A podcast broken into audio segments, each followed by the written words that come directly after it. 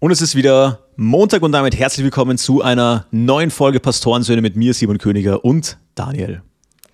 Hi. Da ich gerade einen kleinen, kleinen Voice-Crack gehabt bei Daniel. ich möchte die Folge heute mit einem bisschen längeren Zitat beginnen und zwar: Paying the price of inconvenience is no guarantee you will succeed. But if you, if you don't inconvenience yourself and confront the difficult things in front of you, you will have no chance at ending up where you want to be in life. Inconvenience is not easy, but in the long run, convenience is a lot worse. Fand ich sehr, sehr gut, dieses Zitat. Ich beobachte es momentan bei mir in, in sehr, sehr vielen Lebensbereichen dieses, und dieses Wort Inconvenience, das gibt es einfach in Deutsch nicht. Äh, du kannst mhm. es Unbequemlichkeit. Ja. Mhm. Schwierig, aber Inconvenience und das, das, das trifft es irgendwie sehr, sehr gut, äh, weil man sich ja doch bei vielen Dingen, wo man weiß, das geht in die richtige Richtung, trotzdem jedes Mal wieder irgendwie so in den Arsch treten muss. Hm. Ja, absolut. Ich finde generell, also ich, ich, ich, ich habe ja so, so, so ein Altersding, ne? Also keine Ahnung, ich hatte jetzt schon wieder das Bedürfnis zu sagen, ja, je älter man wird, das klingt so, als wäre man schon so Mitte 50, aber je älter man wird, desto mehr stellt man fest, dass diese naive Vorstellung, die man so als ja, Ende der, also wenn man so mit 18, 19, 20 hat, dass wenn man dann erwachsen ist, dass die Dinge dann einfach sind, mhm. dass die Erwachsenen, Erwachsenen ihr, ihr Leben im Griff haben, Dinge geregelt haben und so, dass das einfach nicht, nicht wahr ist. Also mhm. das, ähm, und ich glaube, dass das grundsätzlich etwas, also ein Reflex ist da oder ein Fluchtmechanismus, zu sagen, okay, ich, ich äh, ich fliehe in die Bequemlichkeit, damit ich mich nicht mit all den Dingen auseinandersetzen muss, die man, mit denen man sich auseinandersetzen muss. Also verstehst du, was ich meine? So diese Bequemlichkeit als meine Höhle, in der ich mein Leben irgendwie im Griff habe. Ja. Ich fand es ganz, ganz gut, was du gerade auch gesagt hast, diese, diese Naivität mit 18, 19, 20, wenn ich da zurückdenke, wie das bei mir war. Ähm, das ist schon krass. Also ich habe wirklich so, ich, keine Ahnung, du kommst aus, aus der Schule raus, Matura gemacht, Abitur gemacht, kommst raus, ich bin dann bin umgezogen nach Deutschland, Bundeswehr und du denkst halt echt, ja, alles easy. So weißt du, was ich meine? Du hast mhm, äh, ja. relativ, du hast schon so eine fixe Vorstellung und ich sage auch jedem, der da gerade in dieser Phase ist, Alter, bleib da drin. Das ist vollkommen in Ordnung. Also diese Zeit muss man einfach genießen. Das ist ja auch, warum alle immer, ich habe das zum Beispiel in der Schule auch nie verstanden, als mir die Leute so gesagt haben, ja, freu dich aufs Studium, wo ich mir gedacht habe, ne, freue ich mich nicht drauf. Du, was ich meine? Alle anderen sich drauf gefreut. Ich habe eher so gedacht, nee, wieder, weiß nicht, ich wusste damals noch nicht, was ich studieren will. Also, ähm, was ich damit sagen will, ist, äh, das ist auch vollkommen okay, diese Zeit zu genießen. So. Mhm. Aber es ist trotzdem dann wichtig, irgendwann in diese nächste Phase zu gehen und äh, auch ja, zu realisieren, hey, ähm, manche Dinge muss man angehen, auch wenn sie unbequem sind. So. Und ja. ich, ich wehre mich auch immer dann trotzdem gegen so, so, so Sprüche, weil neulich, äh, ich war unterwegs und habe mit einem Kollegen gequatscht und dann meinte er so, ja, life is pain. Und gegen solche Sätze wehre ich mich aber auch wieder. Weißt du, was ich meine? Weil das will ich ja. auch nicht so annehmen für mich. Ja. Ja, auch wenn es sich manchmal so anfühlt. Ne? Ja. Aber das ist, äh, gebe ich dir recht, also da waren jetzt sehr viele Punkte dabei, aber dieser äh, Leben heißt Leiden Glaubenssatz ist, glaube ich, ein Glaubenssatz, der uns daran hindert, das Leben zu genießen. Mhm. Und ich finde, die, die frohe Botschaft, die Gott uns ja gibt, ist die Botschaft eines Lebens in Fülle, einer Freude, die viel größer ist als alles, was wir verstehen können. Ne? Das heißt, ich, ich, ich verweigere mich dem puritanischen Gedanken des, ja, Leben heißt Leiden, du musst arbeiten und das äh, erwarte kein, kein Dank, auch wenn das alles richtig ist, haben wir schon drüber gesprochen und erfülle deine Pflicht, äh, gebäre 15 Kinder und dann stirbst. Äh, ne? Äh, und das ohne großes Aufsehen zu machen. Da, da weigere ich mich auch ein bisschen, weil das, das Leben irgendwie auch, auch, auch feiern, auch genießen ist. So, ich, ich habe einen krassen Satz gehört. Äh, jetzt ähm, äh, am Wochenende war ich auf so einem, ja, ich würde es jetzt mal so ein Wochenende für Gemeindegründer nennen. Konferenz, Summit, wie auch immer man das nennen will. Und da hat einer einen Satz gesagt und hat gesagt, ja, es ist unsere heilige Pflicht, Feste zu feiern und das, da habe ich gedacht, wie bitte? Und äh, der hat das nur kurz angerissen, mhm. aber Gott hat seinem, seinem, seinem Volk einen Haufen Feste äh, angetragen und gesagt, hey, da sollst du mir danken und dich freuen und es gefälligst feiern. Die hatten regelmäßig Feste. Also das ist, das muss ich mal vorstellen, ein, ein, ein Gott, der dir sagt, hey, feier doch. Und das, das, das hat mich, hat irgendwas so tief in mir getriggert, weil es diesem puritanischen Leben heißt Leiden irgendwie damit überhaupt gar nicht äh, zusammenpasst. Wie, wie geht's dir mit Feiern? Tust du dich da leicht? Voll, ich, ich finde das einen sehr wichtigen Gedanken und ich denke, ich finde, ich finde in, in, in ah, was stotte ich da daher? Ich finde immer die Prinzipien, die hinter der Bibel stehen, cool. Und was wir ja auch mhm. sehen, wenn du die Bibel liest, dann sehen wir, dass Gott Leben als wertvoll erachtet. So. Ja. Und um nochmal auf diesen Glaubenssatz zurückzukommen, wenn jetzt das Leben wirklich nur Schmerz wäre oder Life is Pain oder wie auch immer, na, dann wäre das Leben nicht wertvoll. Das wäre nicht lebenswert. Weißt du, was ich meine? Ja, wir, sehen, in, wir sehen, Gott, wenn wir uns Gott anschauen, wie er über Leben spricht, wie er Vorgaben gibt, zum Beispiel, dass wir nicht töten dürfen, ja, ähm, außer jetzt mal im Krieg abgesammelt, aber wir dürfen nicht morden. Ähm, ja. Leben ist wertvoll und, und dann ist es auch Feier, also dann ist es auch wichtig, dass gewisse Dinge zu feiern und äh, natürlich das irgendwo zu trennen, dass man sagt, okay, manche Abschnitte eines Lebens können sehr schmerzhaft sein oder ich meine, es klingt auch sehr privilegiert, so aus Europa heraus das zu sagen, so, weil es gibt sehr, sehr viele Teile der Welt, wo das nicht so ist, aber wir haben dieses Privileg, dass wir A, ähm, natürlich Herausforderungen haben, Schwierigkeiten haben, die vielleicht anderer Natur sind als äh, Hungersnöte oder ja. äh, vollkommene Armut, wenn du nicht mehr so die Grundbedürfnisse ähm, Food, Water, Shelter decken kannst. Aber trotzdem ist es eben wichtig, und das sehen wir ja auch, dass Gott zum Beispiel dem Volk auch Feste vorgeschrieben hat. Wie du schon gesagt hast, der feiergefälligst. Ähm, und das geht auch nur mit, mit diesem, wir haben auch in den letzten Folgen oder in einer der letzten Folgen schon länger, glaube ich, mal über Dankbarkeit gesprochen. Ich kann ja. ja auch nur fröhlich sein, wenn ich dankbar bin. Ja, das ist, ist connected. Ich kann nicht fröhlich sein, wenn ich nicht dankbar bin. So. Ja. Ja. Bin ich, bin ich voll bei dir. Da eine, eine lustige Anekdote dazu. Ich äh, lieg letztens im Bett und überlege mir Dinge, für die ich heute dankbar war. So, ne? Also mhm. bevor äh, wir, also wir beten abends immer zusammen und dann äh, gehen wir schlafen und bevor äh, meine Frau reingekommen ist und wir uns dann schlafen gelegt haben, äh, oder gebetet haben und äh, lag ich halt so da und habe überlegt, äh, wofür ich heute dankbar bin. Dann kommt meine Frau rein und sagt, warum guckst du so böse?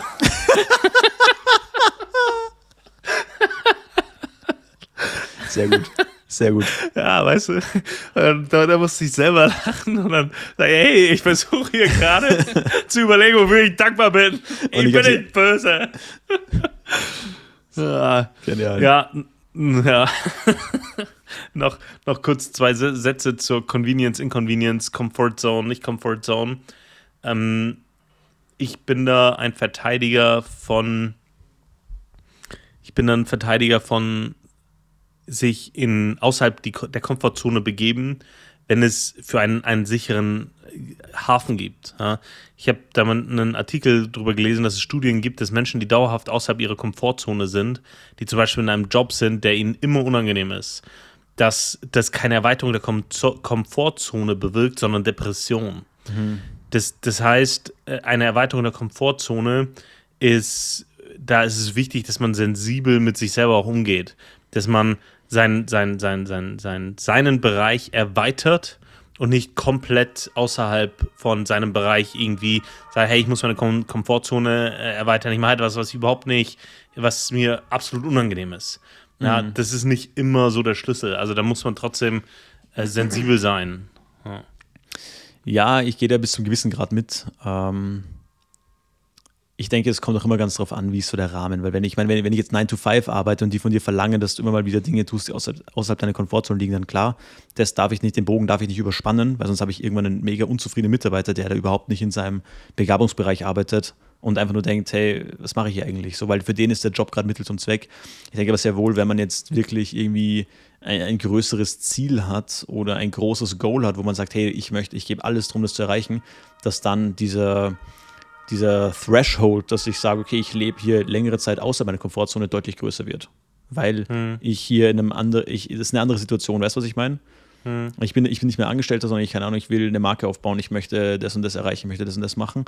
Ähm, dann glaube ich, dass dieser, dieser Spielraum längere Zeit mehr unangenehme Sachen zu machen, größer wird. Und das Coole ist ja, was ich bei mir in meinem Leben immer wieder erlebt habe, ich habe oft Dinge tun müssen oder mich dazu entschieden, Dinge zu tun, die ich eigentlich von meinem Naturell her nicht machen wollte oder die unangenehm mhm. für mich waren, was auch immer. Und mit der Zeit, diese Komfortzone bleibt dir nicht gleich. Damit expandiert die ja auch.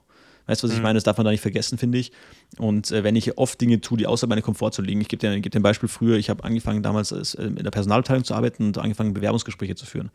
Und für mich war das am Anfang zum Beispiel auch unangenehm, ja, zum Teil auch mit Leuten zu sprechen, die einen höheren Bildungsabschluss hatten wie ich. Ich habe damals auch den Bachelor gehabt äh, und dann hast du teilweise mit Leuten geredet, die einen Master haben. So. Ähm, mhm. War am Anfang unangenehm für mich. Mittlerweile ist mir das sowas von egal. Weißt du, was ich meine? Äh, man, ja. man adaptiert sich ja immer. Weißt du, was ich meine? Das darf man da auch nicht außer Acht lassen. Da ist mir auch die Studie egal. Und das äh, ist genau das, was ich gemeint habe mit die, die, diese Komfortzone wird immer größer. Ne? Wenn man sich außerhalb der Komfortzone bewegt, erweitert die sich. Und da bin ich voll dabei. Im, im Begabungsfeld oder in Dingen, in denen man grundsätzlichen Zugang zu hat, sich zu erweitern, 100 Prozent. Auch mal Dinge auszuprobieren, die man, von denen man sich noch gar nicht vorstellen kann, dass sie einem liegen, macht es. Aber wenn du merkst, dass, dass dich, dass etwas negativer Stress nur negativer Stress für dich ist, wenn dich etwas nur belastet, mhm. wenn dich etwas äh, für dich immer nur Herausforderung ist und diese Erweiterung der Komfortzone nicht stattfindet, dann mach was anderes. Das, aber, aber glaubst du, dass es das gibt? Ich glaube, ich glaub, das ist, ist total selten, dass es solche Fälle gibt. Ich habe das bei mir noch nee. nie erlebt, dass ich irgendwas gemacht habe und diese Komfortzone sich nicht erweitert. Ich, mir würde kein praktisch anwendbares Beispiel bei mir einfallen, wo das bei mir mal der Fall war. Bei mir ist es, ich habe, ich habe so viele Dinge in meinem Leben gemacht, die für die, für die ich jetzt, okay, ich nenne, ich nenne ein Beispiel. Ich bin vom Typ her äh, jemand, der versucht, körperliche Arbeit zu meiden. Ja, das, das, das war schon immer so. Das war, seit ich, seit ich, seit ich ein, ein, ein kleiner äh, Junge bin, ich bin, ich bin vom Naturell her faul. Ja, das, das ist so tief, tief in mir äh, ist, ist eine faule, irgendwie ein, fauler Anteil. So, ich habe hab ja schon mal erzählt, ich muss einen Garten machen und ich mache die Dinge auch und je mehr ich mache und je mehr gelingt, desto mehr Spaß macht mir das. Aber es, egal wie viel ich mache, es liegt nicht innerhalb meiner äh, Komfortzone. Wenn, wenn, wenn ich jetzt auf den Bau gehen müsste und am Bau arbeiten müsste, ich würde depressiv werden. Das, weil das, das jeden Tag bedeuten würde, ne, das, äh, auch, auch wenn es dann gelingt, auch wenn, aber das ist nicht, das ist nicht meine Welt. Äh, aus, aus mhm. so vielen Gründen nicht. Ja. Das, das ist jetzt nur ein, ein Beispiel. Ich könnte noch ein weiteres Beispiel geben: Vertriebler, Kalterquise. Äh, dafür, also wenn du sowas machen willst, klar, je öfter du diese Schwelle überschreitest, desto leicht, leichter wird es. Aber das li liegt nicht in meinem Naturell. Ich bin von meinem, von meinem Temperament her äh, Choleriker, Phlegmatiker. Ja? Das heißt, ich bin sachorientiert. Und ja, ich kann mit Menschen arbeiten und ich arbeite auch gerne mit Menschen, aber es ist für mich immer eine Herausforderung. Es ist, kostet mich immer Energie. Ich werde nie an den Punkt kommen, in dem ich sage, Networking-Events, nice, gib mir. Ich, ich, noch eins, ja. ja, ja. Das ja, weißt du, was ich meine? Also genau, aber ich glaube, das ist ja die ja. gleiche Situation mit Angestellten, das meinte ich vorhin mit Angestelltenverhältnis, so du musst es machen. Weißt du, du hast gesagt, ja. wenn ich auf den Bau gehen müsste, ja, musst du ja, mhm. aber in der Praxis nicht so. Mhm. Ähm, und ich denke, wir alle shapen ja unser Leben, dass wir uns in Bereiche hineinbegeben, die uns liegen, die in der Komfortzone mhm. entsprechen. Ja, und ich glaube, wenn man in, innerhalb diesen Rahmens, ja, wo man sagt, okay, ich entscheide mich für etwas, ähm, dann denke ich, dass da viel mehr möglich ist. So, ja. Und das ist ja, auch, also weißt du, was ich meine? Ich glaube, wir reden, ja. ich glaube, wir sind da eher auf einer ähnlichen Schiene unterwegs. Ja, wenn es aus der freien, freien, aus dem freien Genau. Aber natürlich, wenn ich, ich kann auch, deswegen, ich hasse es, wenn ich was vorgeschrieben bekomme. Ich habe mhm. in der Firma, wo ich arbeite, früher auch einfach immer so mit meinem Chef ein bisschen, bisschen, bisschen Probleme gehabt, weil der immer gesagt hat, ja Simon, immer wenn irgendwann ein Euro kommt, dann kritisierst du das erstmal. Weil es äh, für mich erstmal, ich brauche immer so Freiraum, weißt du, was ich meine? Das geht bei mir los, wenn ich den Teller, den Teller an den Tisch stelle und den Pfefferstreuer weiter wegschieben muss, weil es mich stört, wenn er zu nah bei mir steht. Und das endet bei Maßnahmen in der Arbeit, die, die umgesetzt werden. Hm. Äh, ich brauche einfach ein bisschen, ein bisschen Spielraum, also von dem her verstehe ich das total, ja. ja. Voll. Witzig. Ja.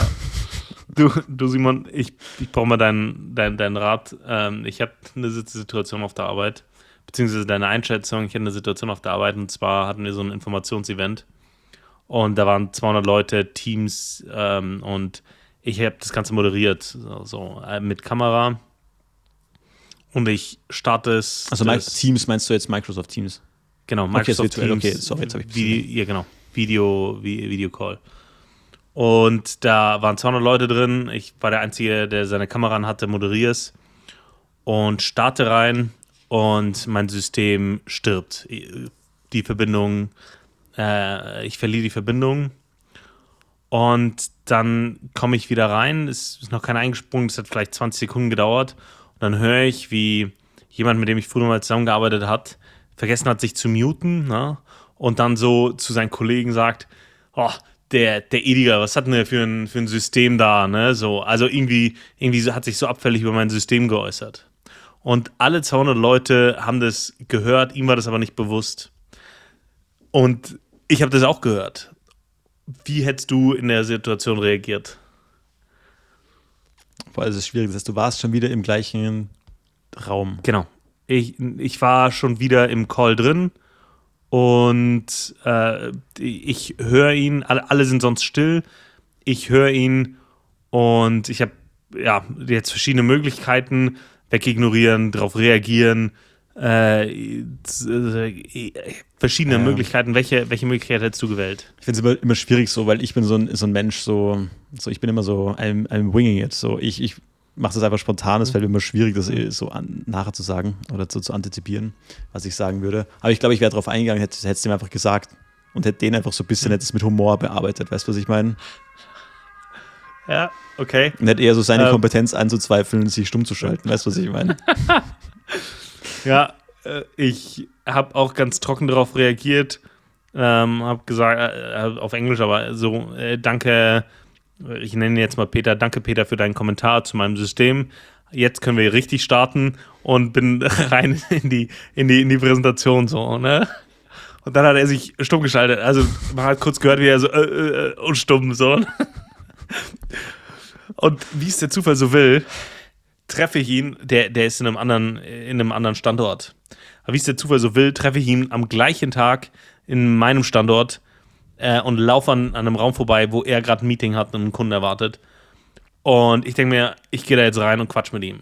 Mhm, stark. Und, und dann kam, äh, hat mit ihm gequatscht, alles gut. Und dann kam sein Chef rein und hat äh, fragt und so, und habt das Kriegsball begraben?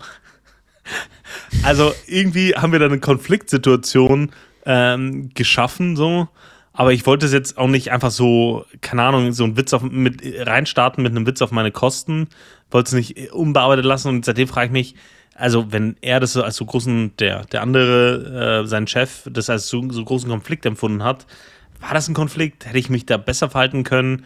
Äh, was, äh, was, was denkst du, Boah, wie find, du die Situation? Ich, ich finde es so schwierig, weil mich interessiert sowas nicht. Mich interessiert mhm. sowas absolut nicht. Ich habe ich hab keine Zeit, ich habe keinen Bock für irgendwie so Konflikte auf der Arbeit oder irgendwelche Stresssituationen oder. Weißt du, ich meine, das ist, finde ich, so ein, jeder macht mal einen blöden Kommentar. Ja. Mögen seine Absichten sein, wie sie sein wollen, mögen die schlecht sein, mögen die einfach nur humoristisch gewesen sein. Oder vielleicht war der einfach nur genervt oder keine Ahnung, oder vielleicht, vielleicht hasst er dich einfach, weil er findet, der Daniel, der ist, der ist einfach ein Arsch. Ich, man weiß es ja nicht, weißt du, was ich meine? Aber unabhängig davon, ja ich habe keinen Bock auf sowas, ich habe keine Zeit für sowas, ich, ich mache sowas nicht. Wenn ich das mitbekomme, dann reagiere ich darauf mit Humor. Ja, weil ich finde, also so. Ähm, ja. Aber Leute wollen ja auch teilweise so Reibungspunkte irgendwie haben oder das dann auch oder bewerten es dann so über. Ähm, und ich finde, es muss auch nicht alles so komplett klinisch äh, ablaufen in so einer mhm. Firma. Man kann, man kann schon mal ein bisschen Spaß machen. Ich finde es halt immer schlimm, wenn Leute sich so zu ernst nehmen, weißt du, was ich meine? So, ja, äh, meine Güte. Also ich hätte das wahrscheinlich selber so ein bisschen entschärft, diesem übergeordneten Chef haben gesagt, du, keine Ahnung. Ich meine, ich kenne deine Situation jetzt nicht so genau, weißt du, was ich meine? Ja, klar. So, ja. so, so what, what, do I know? Aber grundlegend, und ich glaube, das, das weiß auch jeder, der mich, der mich kennt, dass ich habe auf sowas keinen Bock. Interessiert mich nicht. Aber wie machst du das denn in der Arbeit? Immer wenn Menschen zusammenkommen, kommt es ja auch zu solchen Konflikten, oder? Ja, keine Ahnung. Ich beleidige sie einfach wüst. Nein, also ich habe, ich bin da, ich gehe da eigentlich relativ äh, konfliktfrei durchs Leben. Ich meine, manche Leute, es war bei mir immer schon so, dass manche Leute ein Problem mit mir haben, so, aber das ist doch in Ordnung. Man muss doch nicht mit jedem perfekt befreundet sein. Ich finde, äh, das da hat Stromberg auch so einen guten Satz, der sagt, ja, man nennt es Arbeitskollegen, nicht Freunde. Hier geht es nicht darum, dass man zusammen in ein Tischtuch häkelt oder zusammen, sich zusammensetzt, einen Tee trinkt und seine Tage gemeinsam kriegt. Finde ich sehr gut. Also ich, ich, ich finde es auch immer, ist, ich finde es auch immer ganz schwierig, wenn so, wenn so Arbeitskollegen, wenn es zu sehr in so eine Richtung Freundschaft wird, weil mhm. ich finde, dann erhöht sich dieses Potenzial, dass so Reibungspunkte entstehen. Weißt du, was ich meine? Ähm, ja, denk ich, ich denke, ich kommuniziere recht offen, jeder weiß, woran er bei mir ist. Und das erwarte ich auch mhm. von anderen. Und ich habe zum Beispiel auch, ich, ich, was ich wirklich nicht packe und wo ich wirklich sofort jeden Respekt vor anderen Leuten verliere, ist, und das ist auch vielleicht, da bin ich vielleicht auch ein bisschen extrem, wenn ich so weiß, die Leute sind zwar nett zu mir, aber die hassen mich eigentlich. Weißt du, was ich meine? Mhm. Sei lieber böse ja. zu mir oder sei einfach, wie du wirklich bist. Weil das finde ich einfach offener und straighter als ja, dieses freundliche und insgeheim ist, ist, es, ist es einfach hinterrücks und, und wird dann doch wieder rumgelästert und so. Ähm, ja, keine Ahnung. Deswegen, ich, ich gehe ja. auf den Weg, dass ich sage, um das abzuschließen, dass ich, ich bin einfach, wie ich bin, ähm, komme da auch öfter mal in einen Konflikt rein, aber das ist doch in Ordnung. Weißt du, was ich meine? Ja, ja, voll. Äh, bei mir spitzt sich das jetzt noch zu. Ein Freund von mir, also ich, ich verstehe deinen Ansatz. Ja, Arbeitskollegen sind keine Freunde. Jetzt habe ich aber den anderen, anderen Fall. Ein Freund von mir fängt jetzt bei mir im Bereich an. Mhm. So, und zwar direkt im Zusammenhang mit meinen Aufgaben. Ja. Das heißt, das ist nichts mit irgendwie einmal im Monat winken auf so einem Team-Event in die Kamera rein, sondern Day-to-Day-Work. Ja, straight kündigen, um, Alter. Straight kündigen. Wir geben so eine sexuelle Belästigung rein und, und, und ihn raus. Spaß. Ja, das ist ein richtig guter Ratschlag, Simon. Ja, das mach mal. Ja, danke, danke. werde ich genauso anwenden. Ne? Wenn ihr da draußen Fragen habt, äh, wenn ihr Rat braucht, einfach, einfach melden unter pastorensöhne.gmail.com. Die E-Mail-Adresse gibt es immer noch. Oder schreibt uns direkt auf Instagram, äh, findet ihr uns unter Pastorensöhne. Oder schreibt Simon direkt äh, für diese Ratschläge aus Gold. Ähm.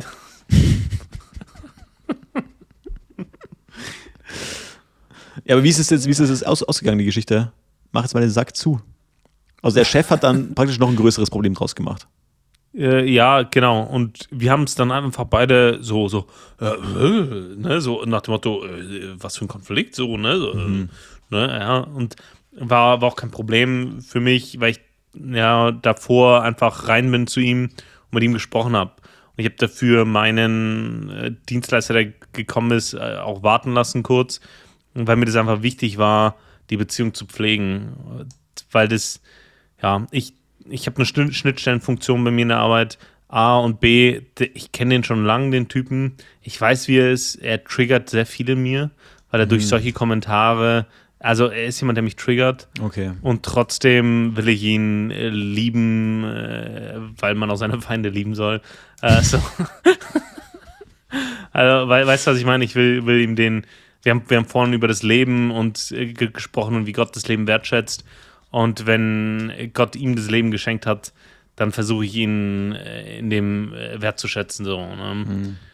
das, Aber um da kurz einzuhängen, mega gut eigentlich von dir, dass du so eine Aussage so neutral tätigst. Ich weiß, dass der was in mir triggert, weil da war ich letztes Jahr, letztes Jahr war ich in Ägypten und habe da mit einem, mit einem Kollegen von mir, ich war da von der Arbeit aus, hatte mit einem Kollegen ähm, über das Thema geredet ich damals irgendwas dazu gelesen habe, ja. Und dass voll viele Leute sich, man hörte dieses Wort so oft im Internet, ja, das triggert mich, das triggert mich, ja. Mhm. Äh, wird so oft dahergesagt. Äh, und äh, oft ist es mit so irgendwie so charakterschwachen Personen verbunden, dieses Wort. Aber jeder mhm. von uns hat ja so Trigger Points, wo man sagt, irgendwie fühle ich mich da gerade unwohl oder das stört mich. Und das ist mhm. mal so wichtig, das war für mich damals so eine richtige Erkenntnis, dass ich mal gesagt okay, ähm, dass man sich mal hinsetzt und sich wirklich überlegt, okay, warum triggert mich diese Person? Was an der oder was triggert mich als Charakter? In welchen Situationen kommt es hoch in mir? Und wenn, wenn ich das kenne, dann werde ich in anderen Situationen viel rationaler und ruhiger reagieren können, als hey, irgendwie passt es was nicht, werde ich nervös, werde ich, keine Ahnung, wird mir unangenehm, ich, ich werde ausfallend, ich kriege vielleicht irgendwie einen Angstzustand, keine Ahnung, was das dann auslöst, der Reaktion. Aber ich kann damit viel neutraler und, und bewusster umgehen. Weißt du, was ich meine? 100 Prozent. Und das, ich und das ist eine schwierige Frage. Das ist eine super ja. schwierige Frage. Ja, ja. Und ich kann es auch nicht immer beantworten, aber einer der besten Ratschläge ever war in dem Bereich, wenn dich etwas triggert, slow down. Mhm.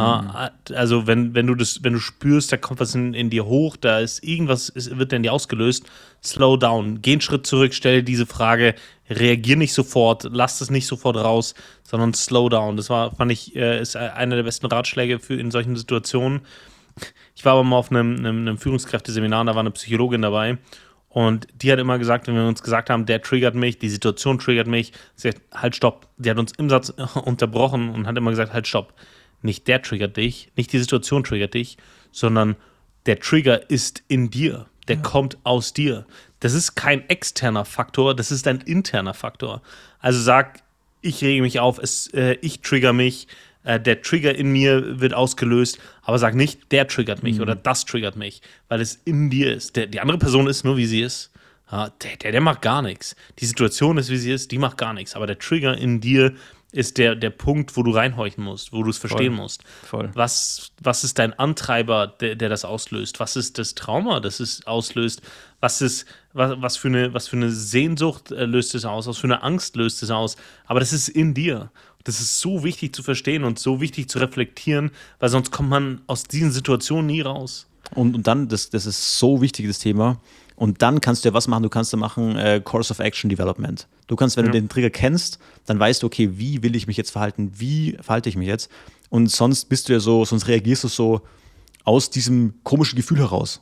Und das heißt, du hast ja. eine ultra schlechte Entscheidungsgrundlage für deine nächsten Handlungen. Und das zu ja. verstehen, ist, glaube ich, so wichtig. Und ich glaube, da lernt noch nie aus. Und manchmal kommt man da auf neue Trigger irgendwie drauf oder was einen stört. Äh, bei mir zum Beispiel als eine, ein, ein harter Trigger ist so Respektlosigkeit. Weißt du, mhm. was ich mhm. meine? Ja. Ähm, zum Beispiel, ja. Und das ist aber extrem wichtig, wo das herkommt, ja. Und da mal wirklich tief sich hinzusetzen, mal zu überlegen. Und das ist super schwierig, das rauszufinden. Aber ich glaube, das ist echt schwer, weil oft sagt man so, ja, Persönlichkeitsentwicklung, bla bla, ist also oberflächliche Scheiße. Nein, äh, wenn du dich wirklich damit beschäftigst, gerade mit solchen Sachen, ja, weil das ist ja, wie die Psychologin, Psychologin von dir meinte, ja, das ist in dir drin, was weiß ich von der Kindheit oder was, wo das herkam, ja. Mega wichtiges mhm. Thema. Mega gut. Voll.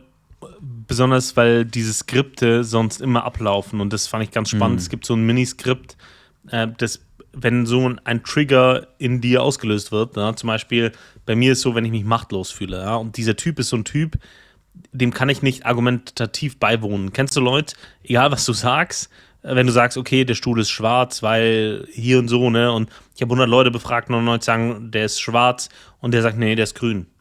Sagst du, ja, aber das ist doch, ne, alle sagen, der ist schwarz, der ist schwarz. Ich habe ihn selber schwarz angemalt, der ist schwarz. Dann, nee, der ist grün.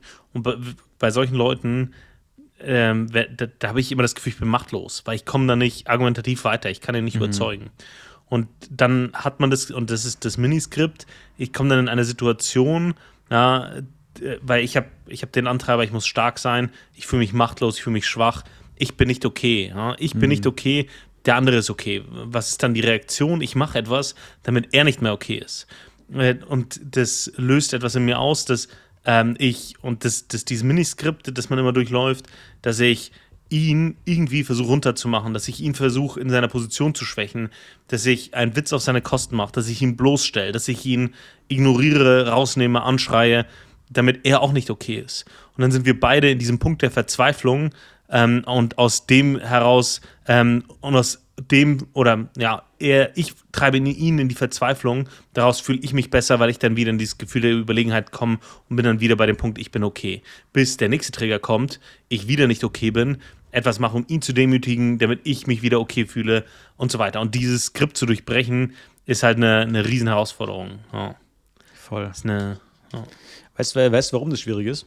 Ähm, er hat mal letztes Mal gesagt, wir, also ich übertrage das mal so auf Deutsch, wir, wir holen uns immer die Gefühle her, die uns vertraut sind, die wir kennen. Wenn du, also weißt du, was ich meine? Du bekommst immer die Gefühle, du wirst immer die Voll. Gefühle finden oder dir holen, die du, die einfach, weil du, einfach weil du die kennst. So, wir gehen immer zu dem, so, what is most familiar to us. Äh, wenn du einfach ein Mensch bist, der sich in vielen Situationen erstmal fürchtet, dann wirst du diese Angst immer wieder selbst heraufholen. Die ist nicht da, sondern die holst du dir selbst her. Ja. Ähm, oder wenn du ein Mensch bist, der anderes Extrem, der einfach fröhlich drauf ist, du wirst in allen möglichen Situationen dir Freude herholen, weil du einfach so drauf bist. Und das ist auch so eine wichtige Erkenntnis, dass du einfach, jeder Mensch hat so Grundemotionen, die ihm wichtig sind und die man sich immer holen wird. Hm. Und äh, wenn du dich einsam fühlst und immer dich einsam fühlst, dann wirst du überall suchen, wo du das kriegst. Und wirst es immer ja. dort sehen. Und das ist auch kann so ein starkes Tool sein, es zu wissen. Wenn du es aber nicht weißt, kann es, aber, kann es dein Leben wahnsinnig schwer machen. Ja. So, und es, sind, es gibt so viele Themen, wo das so ein schmaler Grad ist zwischen, hey, ich check, wie ich funktioniere und wie, hey, mir geht es einfach so scheiße gerade. Und das finde ich äh, auch das Spannende irgendwie an der menschlichen Psyche oder generell ähm, ähm, ja, am Leben an sich. So. Ähm, ja. Genau. Boah, jetzt haben wir richtig, richtig einen Deep Talk hier. Ja, voll. Willst du das Ganze auflockern oder gehen wir gleich ins Wort der Woche und suchen dann wieder den lockeren Teil? Ich habe noch, hab noch ein bisschen, ich habe noch eine witzige Thematik. Ich weiß nicht, ob ich die heute ansprechen werde, aber ja, lass, lass Wort der Woche durchballern, dann haben wir hinten raus noch Zeit. Ja, bin ich bei dir. Ich habe erzählt, ich war an dem Wochenende auf dieser Gemeinde, auf diesem Gemeindegründer Summit und. Summit auch schönes Wort, oder? Ja, voll. Ich liebe es, cool. weil es genau das äh, beschreibt, was es ist. Ne? Das, bei Konferenz ist so, das klingt, keine Ahnung, das ist halt durch unsere Geschichte äh, ein bisschen äh, negativ äh, angehaucht. Hä? Oder klingt immer so schwer. Nicht negativ angehaucht ist falsch, aber es klingt schwer. Es klingt ja? businessmäßig, es klingt langweilig. Oder was hast du, an was hast du jetzt gedacht? Die Wannsee-Konferenz. Ja, sowas, ja. Also ja, Alter. An sowas ja. will ich nicht denken.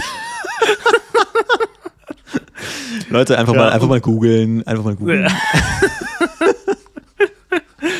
Ja. denke, an genau Konferenz so. denke ich so, denke ich so, so Businessanzüge, ähm, mhm. zu harte Croissants und so, und so eklige Kekse, die dann doch keiner isst. Weißt du, was ich meine?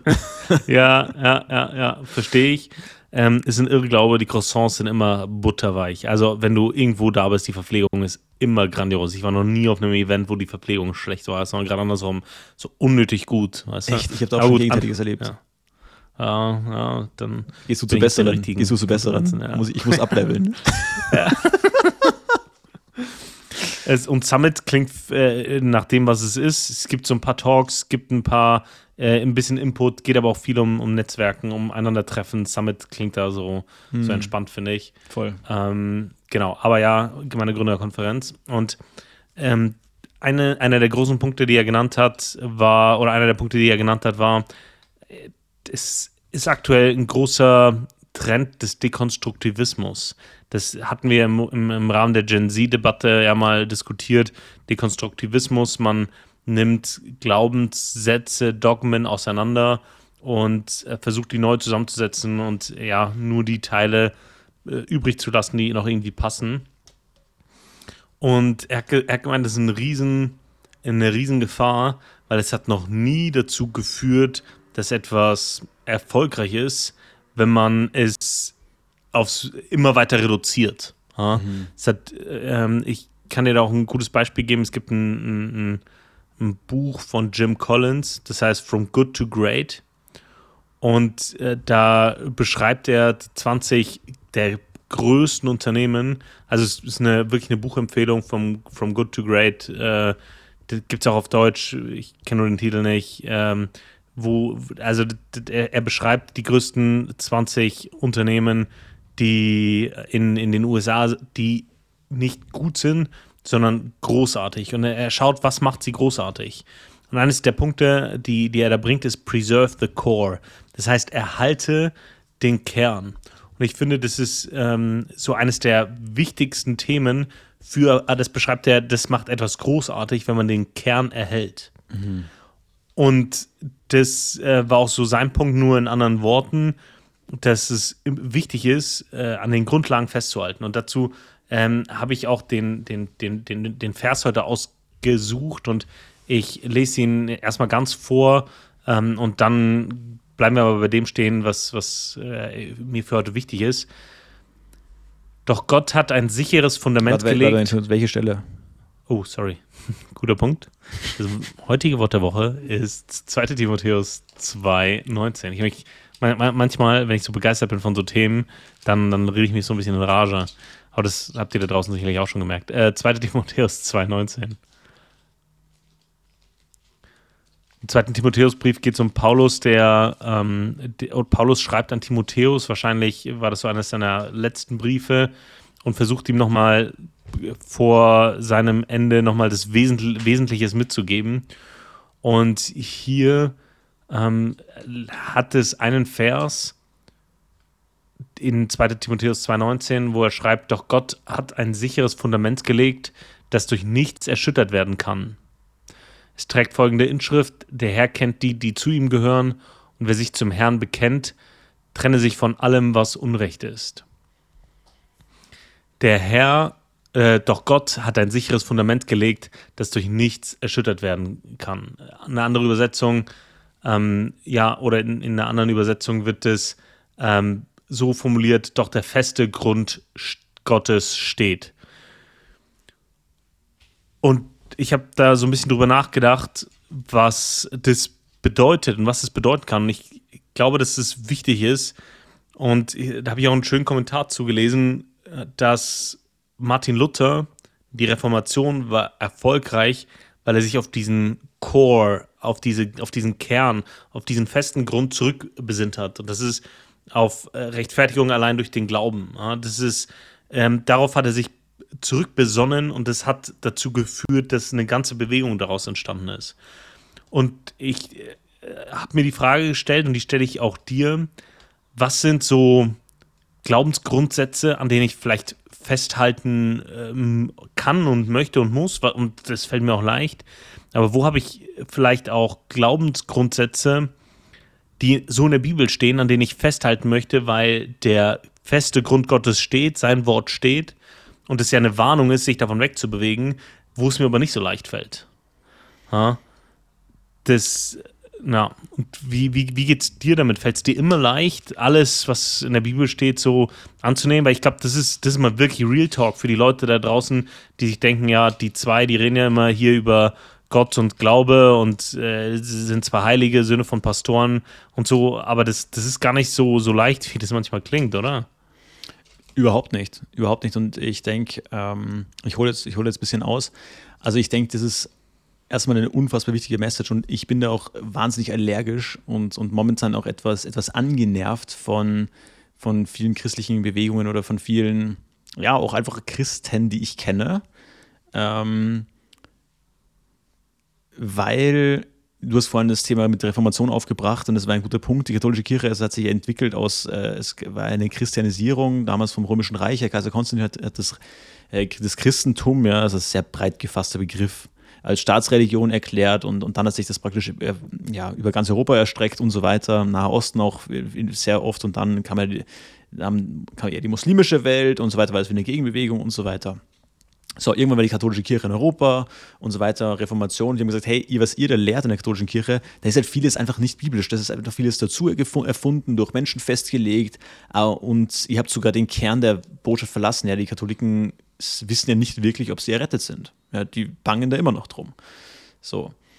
Ähm, wenn du jetzt aber in die Bibel reinschaust, siehst du da einfach andere Grundsätze. Und das hat eben unter anderem andere Reformatoren ja auch, Zwingli, Calvin, Luther, ja dann gesagt, hey, wir müssen wieder zurück zum Kern der Botschaft. Ja, und das ist wichtig. Und deswegen sind wir ja auch äh, protestantischen Glaubens, sprich, wir glauben nur das, was in der Bibel steht und nichts sonst.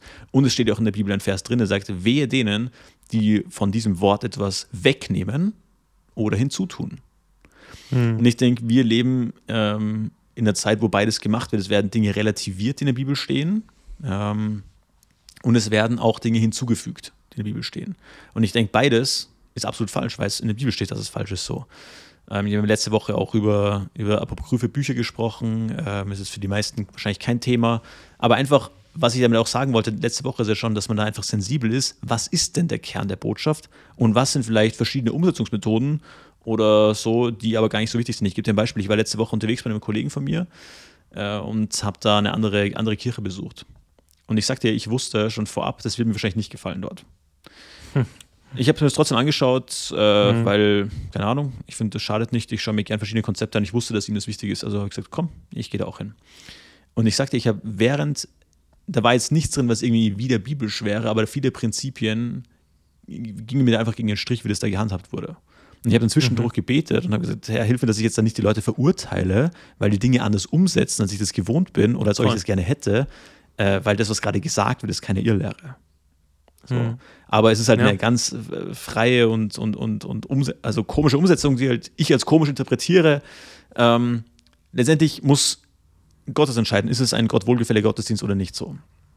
Der Kern ist wichtig und die Umsetzung, da hat man, haben wir zum Teil in vielen Themenbereichen sehr viel Freiraum. Deswegen habe ich mich früher als Christ auch immer extrem eingeengt gefühlt, weil ich gedacht habe, hey komm, du musst dich da in so ein Regelwerk reinpressen und ich habe mich da alles gefühlt, aber nicht frei. So. Mhm. Und das war für mich wichtig zu verstehen, hey, ich habe die komplette Freiheit in Christus, aber es muss natürlich dem Core entsprechen. Hm. Und, und, und wie lebe ich dann natürlich jetzt, also um das ein bisschen nachzuvollziehen oder halt, um den Punkt auch fertig zu machen, was äh, natürlich fallen, fallen jedem Dinge manche, jedem Menschen manche Dinge leicht und manche Dinge fallen einem jeden schwer.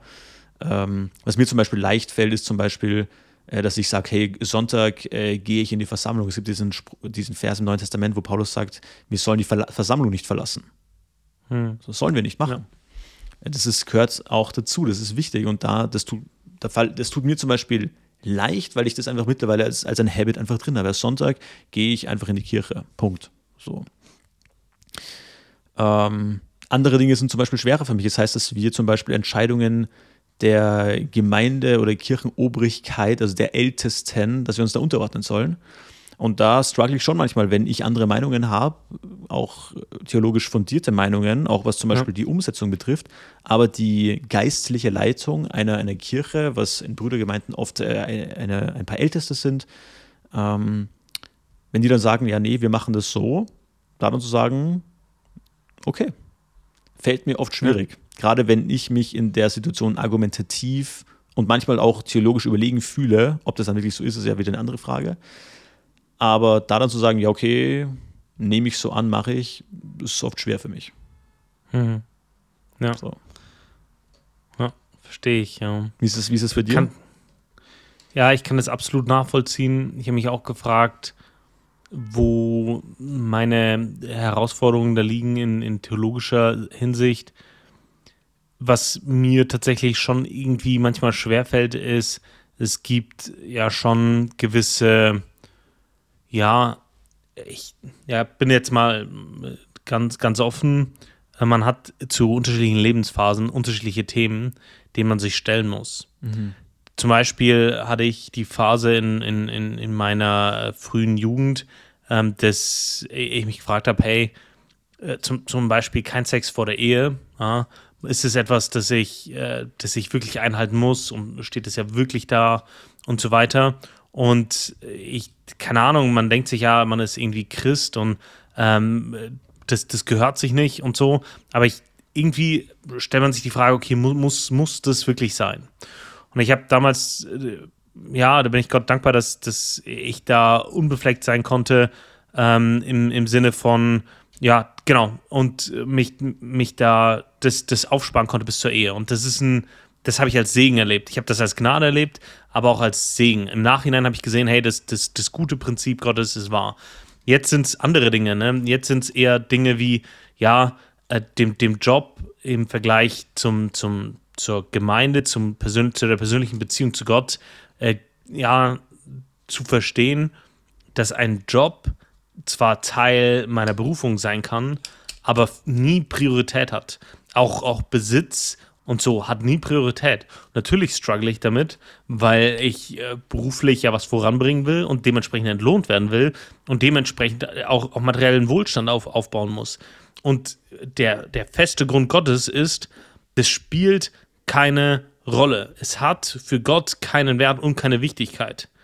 Und das ist ein fester Grund, Grund der Wahl ist, aber der, der für mich herausfordernd ist, das, das anzunehmen.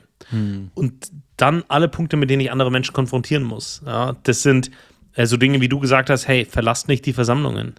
Ja, und manche haben sich zur Gewohnheit gemacht, keine Ahnung, dann zu Versammlungen zu gehen, wenn man sich danach fühlt oder wenn es irgendwie ähm, ja, gerade in, mein, in meinen Zeitplan passt.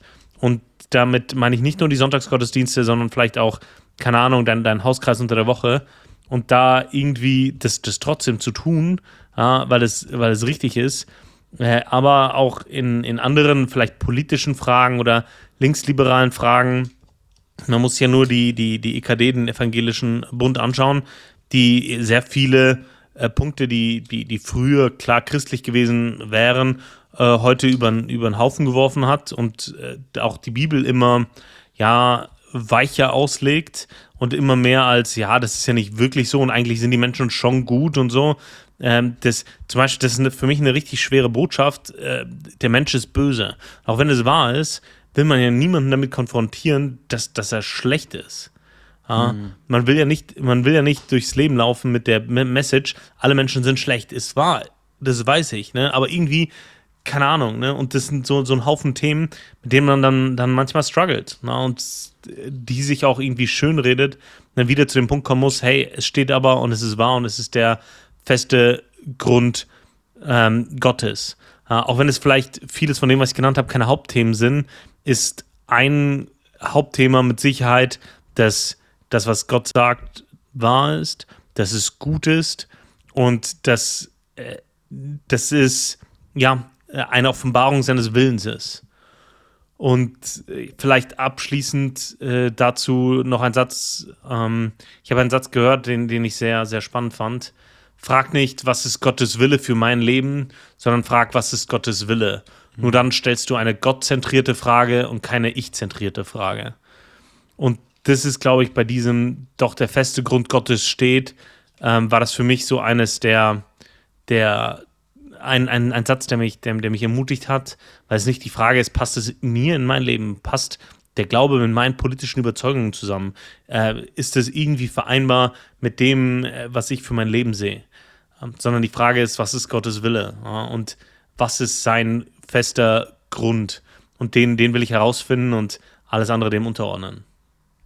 Voll. Mega gut. Muss ich, glaube ich, nichts mehr hinzufügen. Mega gut. Ja. Simon, was ich ja. noch wissen wollte. Bitte. Bist du ein Wegschmeißer? In Bezug auf was? Das lasse ich offen. Aber generell ja, definitiv. Ich, ich finde Wegschmeißen ex extrem gut. Kommt in, in der Welt, die von einem Narrativ der Nachhaltigkeit geprägt ist, jetzt nicht so gut an. Aber ist ja vollkommen egal. Äh, nein, also ich bin, ich freue mich immer, wenn ich, ich finde, zu viel haben, gerade Dinge, die man nicht mehr braucht, belastet dann extrem. Äh, mittlerweile bin ich da, habe ich das ein bisschen geswitcht, dass ich Dinge einfach verkaufe. ähm, genau, das ist das gierigere Wegschmeißen. Aber grundsätzlich ja, ähm, das geht los bei, wenn ich weiß, ein Lebensmittel, ich esse das nicht mehr, dann schmeiße ich das weg. Es gibt Leute, die sagen, ja, nee, das hebe ich nochmal auf, Alufolie drüber ab in den Kühlschrank. Nee, weg damit. Einfach, einfach straight sein. Genauso, wenn ihr ein Kleidungsstück seit einem Jahr nicht angezogen habt, wegschmeißen. Ihr, zieht es nie wieder an. Weißt du, was ich meine? Ja. Einfach, einfach weg damit. Oder wenn man es noch herschenken kann, anderen Leuten herschenken oder anderen Leuten geben. Aber ich will auch nicht so ein Typ sein, der Leuten so, so Müll schenkt. Weißt du, was ich meine? Ja. Ich mega assi. So, ich lagere ja. das Problem nur aus. Ich gebe die Entscheidung ab. Weißt du, was ich meine? Hör mir auf. Ich finde es auch voll arrogant, etwas so abgerocktes jemandem anderen zu schenken. Ja, unglaublich. Also, so, so nach dem Motto, ja, für dich geht's vielleicht noch. So, ja, hey, ne? mein Style hat sich einfach weiterentwickelt. Ich finde es ja mittlerweile ultra hässlich. Aber hey, möchtest ja, du es vielleicht haben?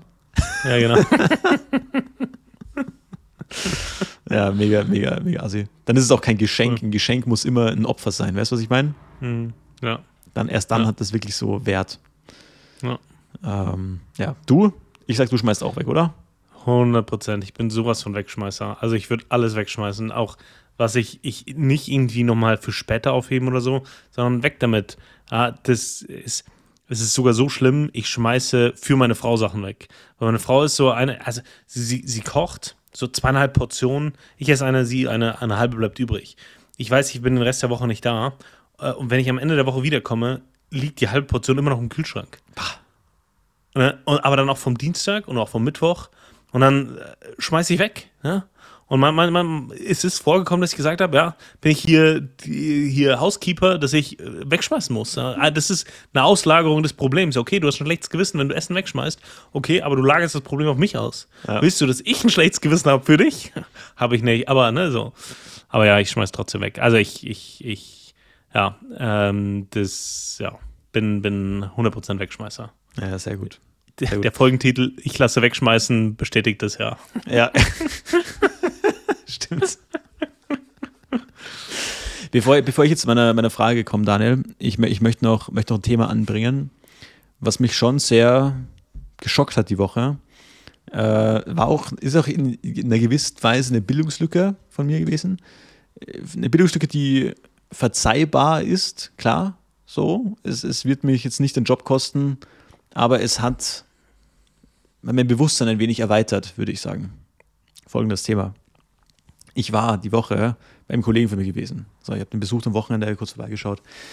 Und äh, besagter Kollege macht eben den Jagdschein.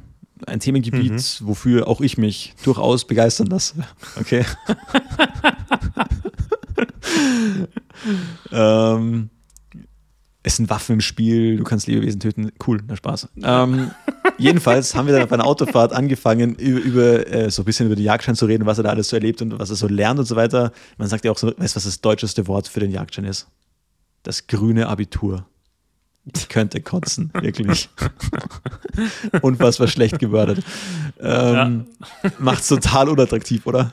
Bah. Ja, ja, ja. Na, jedenfalls, wir waren im Auto und wir reden über, über das Thema dann kamen wir irgendwie, frag mich nicht wie, auf das Thema Familie der Eulen, okay? Und was ist die, was ist die, die, die größte Eule im europäisch beheimateten, äh, in europäischen Wäldern? Keine Ahnung. Ja, wusste ich auch nicht, nämlich der Uhu, okay? Uhu, man kennt es eher aus der. Schule, so dieser gelbe Ja. Klebestift, es ist aber tatsächlich ein Vogel. Okay. und ähm, angeblich ja streng geschützt, die sind so streng geschützt in, in Deutschland, dass wenn du da als Jäger eine Leiche von dem findest, oder man sagt Mhm. nicht Leiche oder Leiche sagt man immer Menschen, also ein, Kadaver. einen Kadaver äh, von denen findest, dass du das anscheinend dem Tierschutz abgeben musst oder irgendwie so der Behörde, okay? Mhm. Und jetzt würde ich ganz gerne mal live on air, Daniel, wie groß schätzt du denn einen Uhu ein? Spannweite, Höhe, Gewicht. Nein, nein, Körper, Körperlänge, also wenn der so am Ast sitzt, okay? Mhm. Das Viech sitzt am Ast, ja. also Körperlänge. 80, 80, 60 bis 80 Zentimeter. Spinnst du? Das ist fast ein Meter. Ja? Aber ja, du bist nicht schlecht. Äh, es hat mich komplett, es hat mich, äh, es ist komplett nach hinten losgegangen. Ich hätte, ich hätte, ich habe es zu stark aufgebaut. Also. Klassischer Fehler. Äh, nee, also wirklich, ich war komplett geschockt. Ich dachte, ich bin so von 30 Zentimeter ausgegangen. 30 Zentimeter Ja. wirkt für mich hoch und wirkt für mich Ja. auch groß für einen Vogel. Stabiler Okay? Vogel. Ja. Absolut stabil. Und jedenfalls, Männchen werden ungefähr 61, also im Schnitt, Mittelschnitt, werden die 61 Zentimeter groß, Weibchen 67 bis äh, Mitte 70 Zentimeter. ja, krass. What the fuck? Wirklich. Also, äh, bitte, bitte einmal ein, ein, ein, Applaus für diese grandiose Schätzung. So, wirklich, wirklich sehr gut geschätzt. Äh, den, Applaus, den Applaus kriegst du. Ich war absolut geschockt. Stell dir vor, du gehst so als Jogger im Wald joggen und dann siehst du so ein Vieh auf einem Ast sitzen, Mit knapp 80 Zentimetern so. aber der sitzt einfach da. und, und verdrehst du seinen Kopf noch leicht? Also, Das da, ist ultra krass. Ich, Bestzeit ich, war, läufst ich da, war richtig, mir. richtig geschockt. Und pass auf, jetzt, jetzt wird es noch besser. Äh, was fressen die? Also, ich habe da mal ein bisschen nachgegoogelt so. Also grundsätzlich alles, was sie können, okay? Die, die, die ernähren sich grundsätzlich in erster Linie von kleinen bis mittelgroßen Säugern und Vögeln. Also klar, die fressen auch einfach so ja, kleine Vögel. Ähm, können auch lautlos fliegen, genauso wie Eulen. Weißt du, warum Eulen lautlos fliegen können? Die einzigen Viecher, die lautlos fliegen können, weil ihre Federn nicht verhakt sind, sondern so frei schwingen irgendwie und die können komplett ohne Geräusch fliegen. Wie krank, Alter. Ähm, genau, jedenfalls, die haben so Uhus untersucht und die haben einfach in einem Gewölle, also Gewölle ist das, was sie wieder hochwürgen, so an Knochen und Federn, 50 verschiedene Säugetierarten festgestellt und 180 Vogelarten. Gemischte Kost, ja bitte. Einmal, der ist einmal richtig durchs, durch das Waldbuffet getigert. Äh, und was ich auch krass finde, die können im Flug zwei Drittel ihres eigenen Körpergewichts tragen. Wow. Ja, Das finde ich schon, finde ich schon, finde ich schon Mhm. heavy. Ähm, Und greifen auch andere Eulen an, wie zum Beispiel den Waldkauz oder die Waldohreule. Das finde ich, finde ich relativ heftig. Und habe ich gefragt, okay, wie, wie viele gibt es davon? In Deutschland ungefähr 2000 Brutpaare, in Österreich äh, 400, Schweiz 100. können, können, können wir unseren Podcast bitte in einen Bildungspodcast umbenennen? Also, wenn das nicht Bildung ist, hier live on air. Ich fand es richtig krass. Ich fand es richtig krass, ohne ja. Scheiß. Ich, mir war das nicht bewusst, dass so große Vögel bei uns irgendwie wohnen. Und jetzt ja. noch eine lustige Story zum, zum, zum Aufhören. Man denkt ja immer, Jagd, okay. Ich, stell, ich, stell, mhm. ich habe mir Jagd bislang oft so vorgestellt. So, du gehst, es ist Freitagabend, okay. Mhm. Es ist Sonnenuntergang, du nimmst dir dein Gewehr, du gehst in den Wald, du setzt dich dahin auf so einen komischen Hochsitz, so, du siehst ein Reh. Ja Du entsicherst die Waffe und du streckst das Reh nieder. Okay? Ja. Soweit, so gut. Mhm. So stelle ich mir ja. Jagd vor. Folgende Story hat er mir erzählt. Er ist ein Jäger, den stellst du, also der ist eher so ein älterer Mann schon und du stellst ihn relativ unbeweglich vor. Und dann erzählt er so die Story so, ich werde jetzt nicht versuchen, bayerisch zu reden, aber stell dir die Story im tiefsten bayerisch vor. Naja, und dann bin ich da so in den Wald gegangen und dann hat äh, mein Hund diese Wildsau gestellt. Sprich, also er hat mir auch erklärt, dass der, der bellt dann dieses Wildschwein an und das Wildschwein mhm. ist halt ein Schockstarre, weiß nicht, was es tun soll. Und dann ja. ist er einfach hingegangen, dieser, dieser Jäger, ist so seitlich von hinten auf das Wildschwein draufgesprungen, hat ihm sein Messer in den Brustkorb gesteckt und hat es einfach hart nach unten gezogen und so dieses Wildschwein umgebracht. und das ist anscheinend weniger selten, als man denkt. Also es kommt häufiger vor, als man denkt. Und es wirkt dann doch schon sehr bestialisch, oder? So ein ja, Tier so zu doch, töten. ja.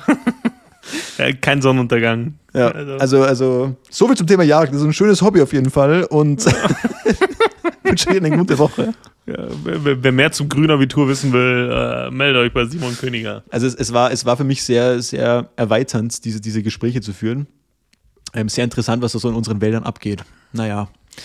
Äh, Daniel, was ich noch wissen wollte, ähm, schau her, wir Männer müssen ja zwangs, also ob wir wollen oder nicht, wir müssen ja in irgendeiner Art und Weise heimwerken. Okay? Ja. Du kommst, ja, du kommst ja nicht drum rum. Sei das Reifen wechseln, würde ich auch noch unter Heimwerken zählen. Äh, mhm. Sei das ein Bild aufhängen, sei das den Fernseher an die Wand dübeln, wie auch immer. Wir müssen ja irgendwie heimwerken, okay? Und mit mhm. der Zeit als Mann akkumuliert ja man ja mehr und mehr Werkzeuge, die man sich so zusammen ja. kauft und zusammen geschenkt bekommt, wie auch immer.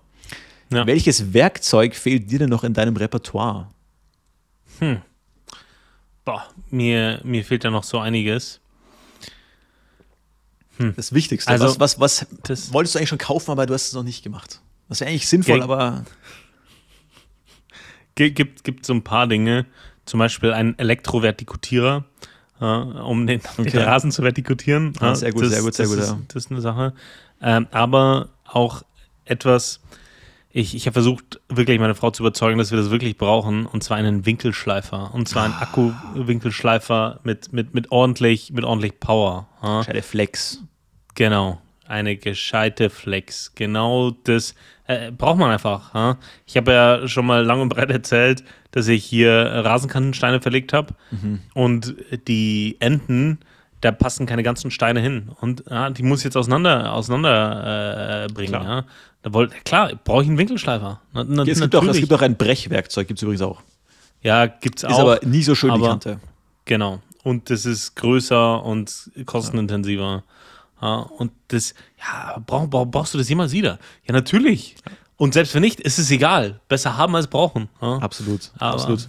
Ja, Flex, äh, kompletter Gamechanger, hatte ich auch lange nicht, habe ich mir mal ausgeliehen. Mhm. Ähm, habe ich dann irgendwann mal geschenkt bekommen von meinem Onkel und ich sag dir, bestes Geschenk, eins, eins der vielseitig einsetzbarsten Werkzeuge. Mhm. I love it. Bei mir Voll. ist es der Drehmomentschlüssel. Uh. Voll, ja, ich schraube viel am, am, Motorrad, äh, Auto natürlich ja. auch. Ja. Ähm, ich habe gerade das letzte. Kann ich nicht erzählen. Aber. okay, ich kann es doch erzählen. Ich habe ich hab letztes. Egal, sie werden mich schon nicht rausziehen. Ich habe ich hab letztes Jahr, äh, oder war es letztes Jahr? Ja, ich denke, es war letztes Jahr, habe ich im Winter die bei meinem Auto Keilriemen neu gemacht, äh, Wasserpumpe neu gewechselt, alles was zugehört. Unter anderem haben wir, habe ich meine Klimaanlage, den Klimakompressor gewechselt vom Auto. Okay, da ist ja schon ziemlich viel weggebaut. So. Ja. Und um da hinzukommen, musste ich die Lichtmaschine abbauen. Lichtmaschine ist so der Teil ziemlich wichtig fürs Auto, lädt die Batterie, macht die ganze Elektrik, äh, ja. eher wichtig. So. Ja. Und weil ich keinen Drehmomentschlüssel habe, ja, du weißt, fest, ja, nach fest kommt fester, ist nicht immer richtig der Spruch, weil oft kommt nach, nach fest auch ab. Und dann habe ich ja. einfach beim Anschrauben der Lichtmaschine eine Schraube abgerissen, okay? Oh. Die sitzt dann oh. mit zwei Schrauben drin und kann mit zwei Schrauben nicht aus. So, mm. sprich, jetzt sitzt mm. sie nur mit einer Schraube drin. Und ich fahre so durchs Leben und hoffe bei jeder Fahrt, da ist ja auch Spannung drauf durch den Riemen, dass das nicht rausspringt. Ja, voll.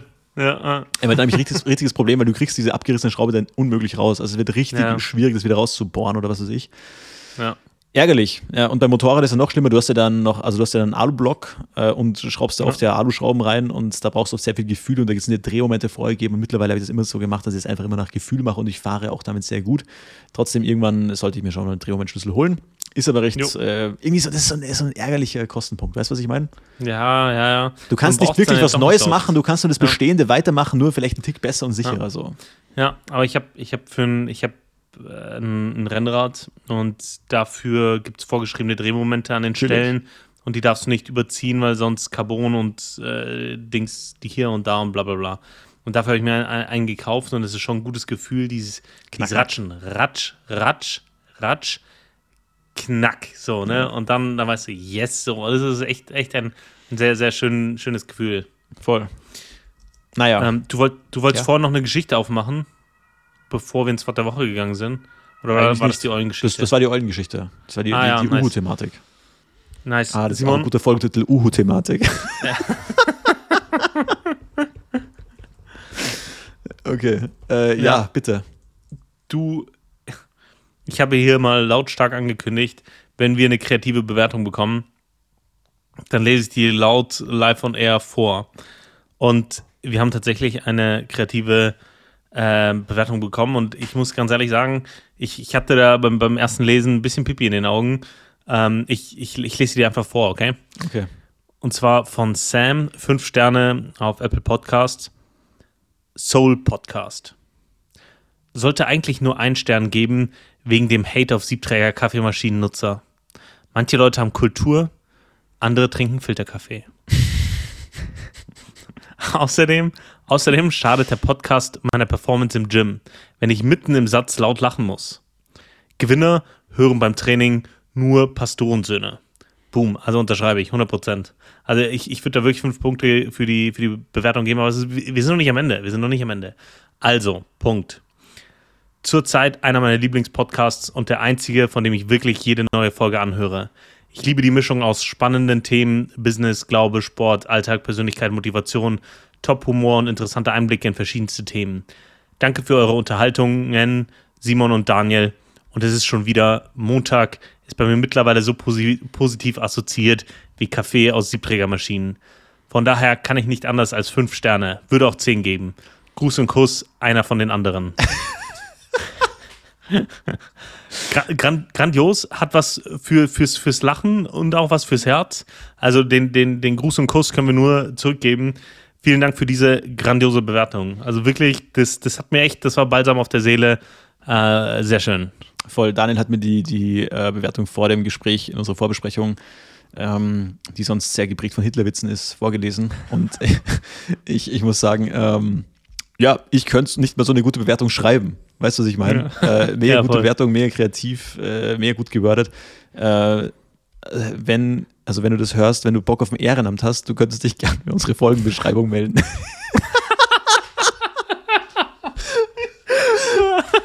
Äh, ich glaube, du hast da, da, mehr Potenzial als wir, uns da weiterzuentwickeln, aber. Nein, mega, mega gute Bewertung. Äh, danke, ja. danke dafür. Danke auch generell mal an euch, äh, an, an die anderen, an, an euch da draußen, äh, für, die, für die auch die netten Nachrichten oder auch ähm, ja, die ihr mir zum Teil schreibt oder auch auf unseren Pastoren zu Account. Äh, mega nett, much appreciated. Und uns macht es auch wirklich Spaß, ähm, wenn wir halt wissen, natürlich reden wir viel, viel Quatsch und, und viel Blödsinn und machen viel Spaß und ähm, echauffieren uns über, über gesellschaftliche Themen und so weiter. Und das gehört auch irgendwo ein bisschen dazu. Ähm, aber ja, wir teilen ja auch Dinge mit euch, die für uns auch nicht so einfach sind und genau, wollen ja auch einfach letztendlich ein Podcast für, für euch sein, wo ihr euch Motivation rausnimmt, wo ihr auch einfach merkt, wie ja, Glaube im Alltag wirklich gelebt wird. Ähm, und natürlich ist es für uns auch auf ein Spannungsverhältnis da, authentisch und real zu bleiben und unseren Verantwortungen äh, nachzukommen. Ist nicht immer ganz einfach, aber ja, für euch, für euch geben wir uns Mühe, sehr ganz klar. Ja, absolut. Von daher vielen Dank für die Bewertung. Ja. Wenn euch diese Folge oder grundsätzlich der Podcast gefällt oder gefallen hat, lasst uns äh, fünf Sterne da, egal auf Apple Podcasts oder Spotify. Und lasst uns eine Bewertung da. Auf Apple Podcasts äh, kann man die so schön äh, lesen wie hier. Bei äh, Spotify kann man jetzt mit jeder Folge interagieren. Äh, auch da, das Feature könnt ihr nutzen, egal wie ihr uns erreicht. Wenn es eine kreative Bewertung ist, steht unser Versprechen, das hier vorzulesen. Ähm, und ja, wir picken da immer die, die kreativsten raus. Und ja, lasst uns eine Bewertung da und teilt es mit anderen, damit auch die in diesen Genuss dieses Podcasts kommen. Jawohl. Wie, wie hieß der Dude nochmal? Ich habe den Namen nicht gemerkt. Sam. Sam, bester Also, Mann. ja, laut, laut dem Namen, der hier angezeigt wird. Ähm, aber ja, Gruß und Kuss, einer von den anderen. Ähm, Killer das- Bewertung. Ja, Killer Bewertung. mega. Jo, wir haben auch schon wieder eine Stunde voll. Das heißt, ähm, ja, ich werde mir jetzt mal schön was kochen. Ähm, Leute, kommt gut in die Woche, kommt gut durch die Woche. Danke wie immer fürs Anhören. Hier nochmal die Quote für euch und dann sind wir raus. Paying the price of inconvenience is no guarantee you will succeed. But if you don't inconvenience yourself and confront the difficult things in front of you, you will have no chance at ending up where you want to be in life. Inconvenience is not easy, but in the long run, con convenience is a lot worse. In dem Sinn, gute Woche. Bis nächste Woche am Montag. Neue Folge wie immer. Ciao, ciao. Ciao.